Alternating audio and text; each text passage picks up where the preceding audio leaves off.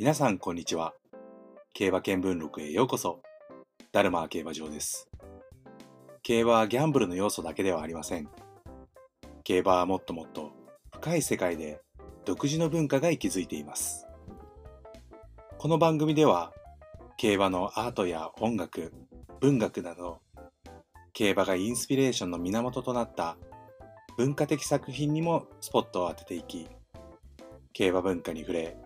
競馬ファンとしての視野を広げていこうという番組です。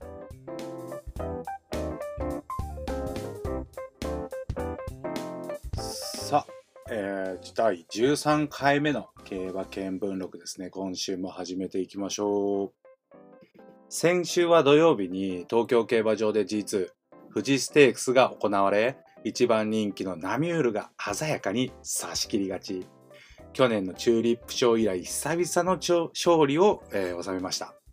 そして日曜日はですね東京あ東京じゃない京都競馬場で G1 第84回菊花賞が行われ皐月賞馬とダービー馬の対決に注目が集まりましたが勝ったのは4番人気ドゥレッツァでした。もうね完勝でしたね。で2着にダービー馬のタスティエーラ。3着に皐月賞馬のソウルオリエンスが入ったんですけども、まあ、勝ったこのドレッツァのあドレッツァのルメールジョッキーの好騎乗もですねかなり目立っていたんですけどもあの未勝利から5連勝で一気に、えー、G1 制覇となりましたので実装に注目が集まっております。そしてですね今週は東京競馬場で G1 第168回天皇賞が行われます。168回ですよ。長いですね。で、この、えー、天皇賞なんですけども、そんな長い期限をたどるとですね、なんと最初は、明治13年、なんと1880年に、えー、創設されたとされておりまして、ミカドズベースっていうレースがですね、えー、やっていて、それが、えー、最初、起源とされているんですけども、まあその後、あの、そのミカドズベースは、1905年にエンペラーズカップ、1907年に提出5賞点となって、えー、現在の天皇賞の前身となってきてるんですけど、この、まあ、ミカドズベースですね、あのー、まあ、そもそも日本で競馬が開催された背景って、その欧米諸国との、あのー、まあ、当時結ばれていた不平等条約っていう、まあ、あの条約を改正したくて、それを交渉するために西洋文化を取り入れて競馬っていうのが日本でも始まったんですね。で、そこで、その時交渉していたのが、まあ、外交官だったり政治家を引き連れていた明治天皇だったんですよ。で、その明治天皇がですね、あの、まあ、イギリスでは国王がそのレースを創設して、まあ、商品として自分の持っている壺、壺とか花瓶を、あの、まあ、恩賜していたっていう背景があって、まあ、それと同じように、あの、明治天皇も、まあ、自分の使っている、まあ、豪華商品、まあ、花瓶を恩賜して、えー、まあ、レースを開催した。ということに、まあ、花瓶ってあの、ベースっていうんで、あの、で、天皇は、帝なんで、帝ズベースっていうレース名になって始まったっていうのがきっかけなんですけど、この天皇賞って春と秋の年2回開催なんですよ。なんで、レースとしては天皇賞っていう一つなんですけど、1年間で、あの、開催回数が2回カウントされるっていう、結構日本では唯一の、あの、競馬のレースとなっております。で、この天皇賞の秋ですね、今週行われるこの天皇賞秋はですね、あの、まあ、世界的に見ても結構、まあ、ランクが高いレースというか、ワールドベーストベストレースホースランキング、えー、委員会っていうのがあって、そこで、あのー、まあ、毎年上位、えー、100位までの競争を発表してるんですよ。まあ、この前、10月の頭に行われた凱旋門賞だったりとか、11月に行われるブリーダーズ、アメリカのブリーダーズカップ。っていうのがま大体上位に入ってきて、この天皇賞はですね、過去に、えー、世界で総合4位、芝の中距離部門って言って、まあ2000メートル前後の、えー、部門になるんですけど、ここで世界1位になったこともある、まあ、伝統と格式、両方を兼ね備えたレースなんですね。でですよ、近年、えっ、ー、と、まあ、ジェンダー関係なく出走できるレース、まあ、混合戦っていうんですけど、まあ、ボバ、牝馬関係なく、まあ、みんな出ていいよっていう、あのー、レースで、まあ、結構牝馬が活躍することが多いんですよね。まあ、皆さんご承知の通りだと思うんですけど、この天皇賞秋も例外ではないんですよ。多くの活躍牝馬がいるんですけど、その中で、もう、例えばこの1回の天皇賞に出てくる十何頭の中で1頭だけ牝馬ですっていう、まあ、時があって、その出走馬中唯一の牝馬として出走して牝馬が1着になったっていうのが過去2回あります。64回の透明と116回のエアグルーヴ。この2回なんですよね。そんな中ですね、なんと、今年、まあ登録されている13頭の中で1頭だけ牝馬の出走登録があったんすよ。そこでですね、今週は、まあそんなあまたの牝馬の中で、日本で最初の名品と称される馬が残した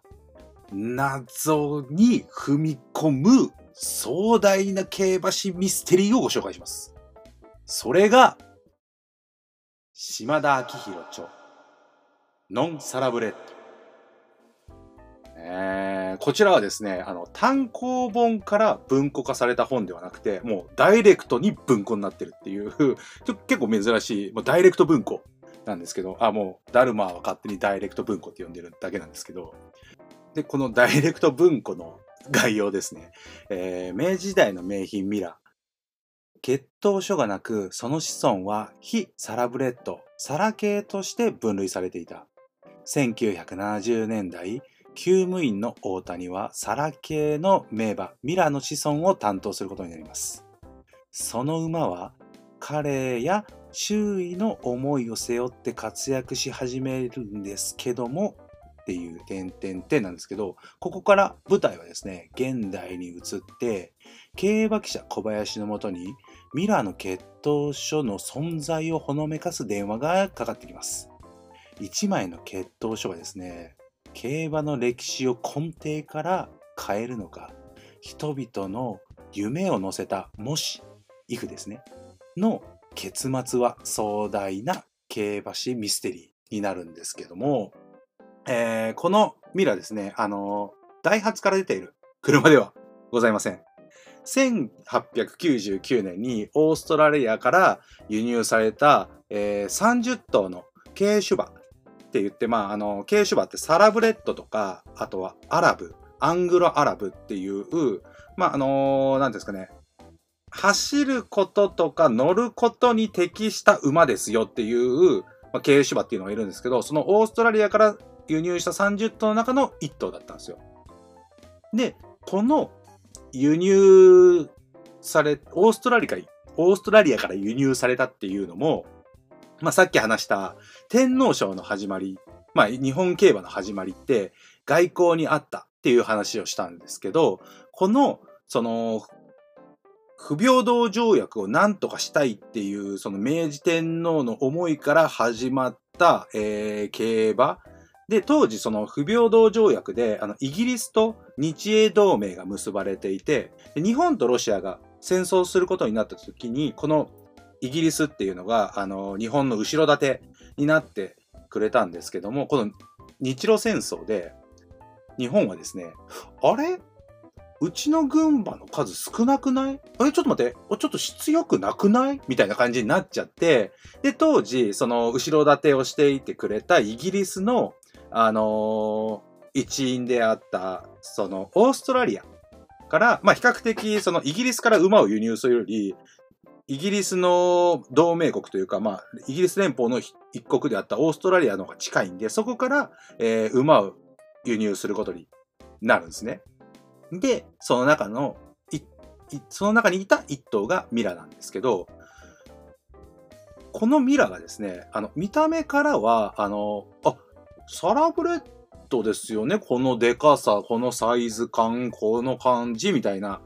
見た目からしてサラブレッドだって思われていたんですけど、そのサラブレッドの定義って、えっ、と、まあ、えー、血統書まあ、サラブレッドって馬の血統書に、その、えー、連続して8代、その血統書に載っている馬で連続して8代、えー、交配がなされた馬を、えー、サラブレッドと呼んでいいよっていう基準があるんですけど、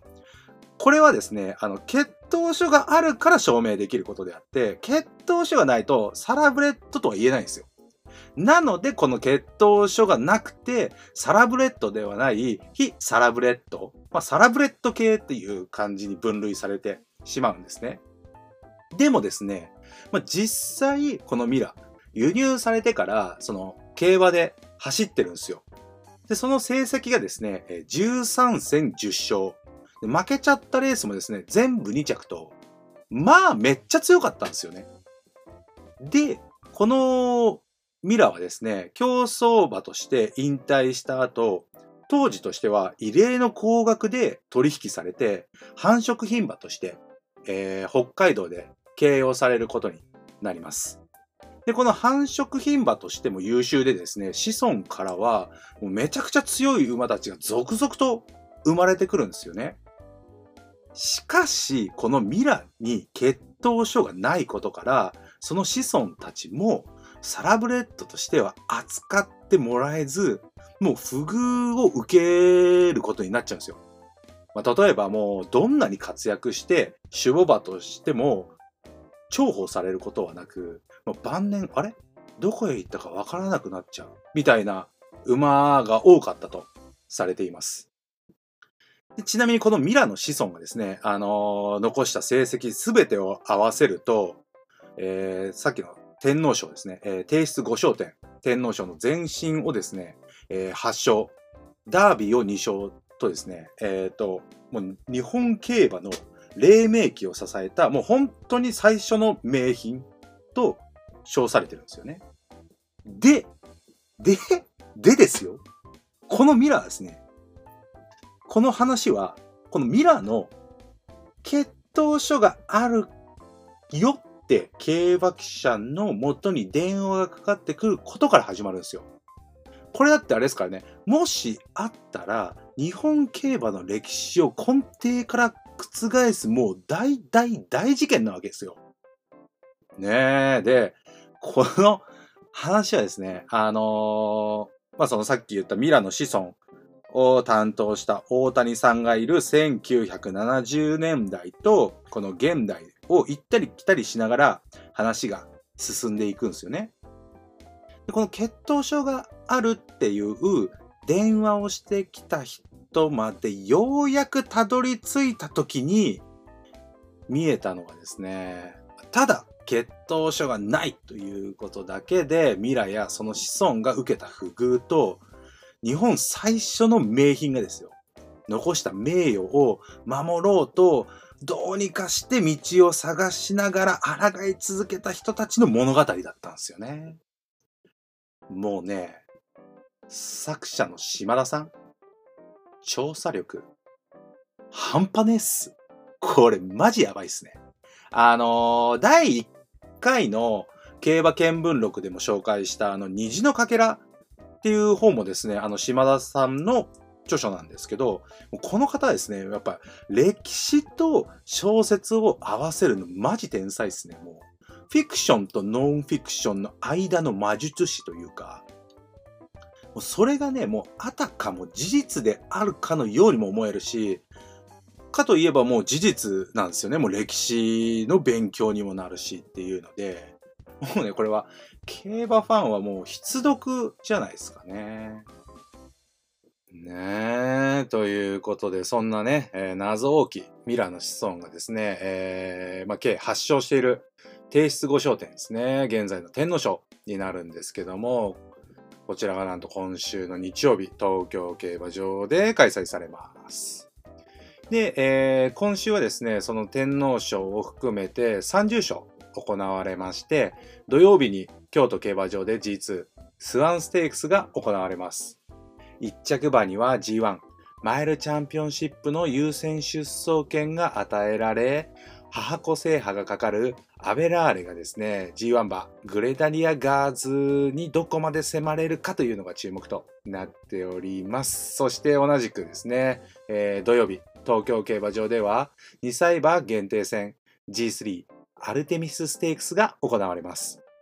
こちらのレースはですね、えーこのレースから勝ち馬、このレースを勝った馬がですね、えー G1 を多く勝っていることからですね、出世レースとしても有名で、えー今年はですね、えー前走、単勝1.1倍の圧倒的一番人気で、6馬審査の圧勝を見せたですね、注目馬、チェルベニアが出走予定となっておりますので、こちらも大大大注目となっておりますね。そして、そして日曜日です。えー東京競馬場で G1 第168回天皇賞が行われます。こちらの注目はですね、あの、連覇のかかる2023年、まあ、今年ですね、のワールドベストホースランキング1位、えー世界最強馬イクイノックスと昨年のダービーでそのイクイノックスを破っている武豊ジョッキー騎乗のドーデュースとの対決が注目されております。その、えーダービー以来の再戦ということで、もうね、かなり注目が集まってるんですけども、